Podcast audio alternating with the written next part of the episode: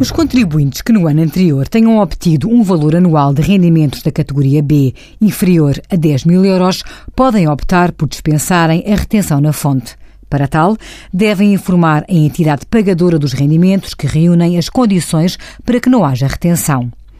Esta dispensa não se aplica aos comissionistas e cessa no mês seguinte àquele em que o contribuinte atingiu os 10 mil euros de rendimentos empresariais ou profissionais.